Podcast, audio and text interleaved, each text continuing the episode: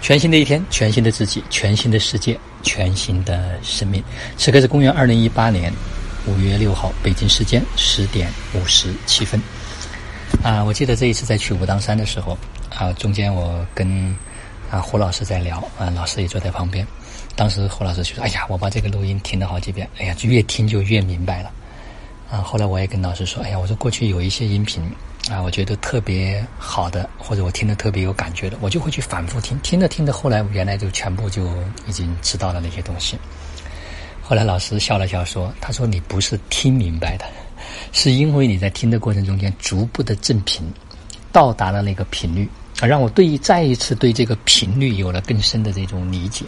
实际上有时候我们过去，呃，在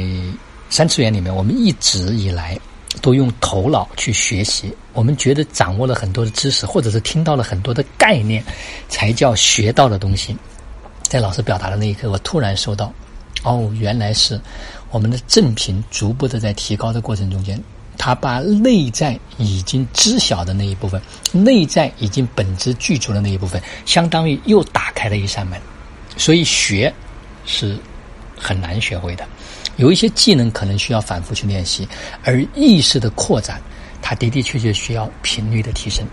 因为当一个人他的频率没有上去的时候，他同样的一句话，他所能够理解到的程度是有限的。所以这就是在学的过程中间，为什么老师有一次说要全息的来听啊？过去我们都觉得要记很多笔记，哇，这些笔记回去要看，可能又知道了很多的知识，哇，这个误区一直。误导了很多的人，实际上真正要的就是那个正频的提升，因为在不同的频率里面，他所能够接受到的信号和信息是完全不一样的。那么昨天呢，也再一次的反复的听了很多遍啊，老师关于就是真与假呀、道与德呀、道与乐呀，以及四次元的关系啊、内在与外在呀，还有这些录音在听的过程中间，哎，都特别的有感觉。啊，每听一次，是真的这个正频就往上提升一次。每一次的提升和扩展，都让自己感受到了，哎呀，这个世界啊，远远不是像我们所看到的那个世界一样。啊，这个世界有很多东西，它已经可以逐步的在我们的把控之内。就当我们的正频开始去提升的时候，很多过去以为的是的一个事儿，它就不再是一个事儿。那么昨天呢，也在经历了很多的信息。也在经历了很多的跟很多人在做这种互动和交流，包括啊，就是这个茶啊，有的人各种不同的反应啊，各种不同的感受，各种不同的感觉，哎呀，真的挺特别有意思啊！真的必须是带着丰盛的意识前行，这个世界才会把我们带进那个丰盛。如果我们的意识还是匮乏的，还是抓取的，那很难。无论这个世界给到多少的机会。我们都很难去真正的实现丰盛，就像老师他那天所讲的一样，他说我对自己的价值很确定和很确信，所以他不会怕这种周围会发生什么或者有什么样的变化会打扰他，或者是让他觉得无能为力，一切都可以在自己的把控之中。同时，我也越来越清晰的知道，真正所有的商业，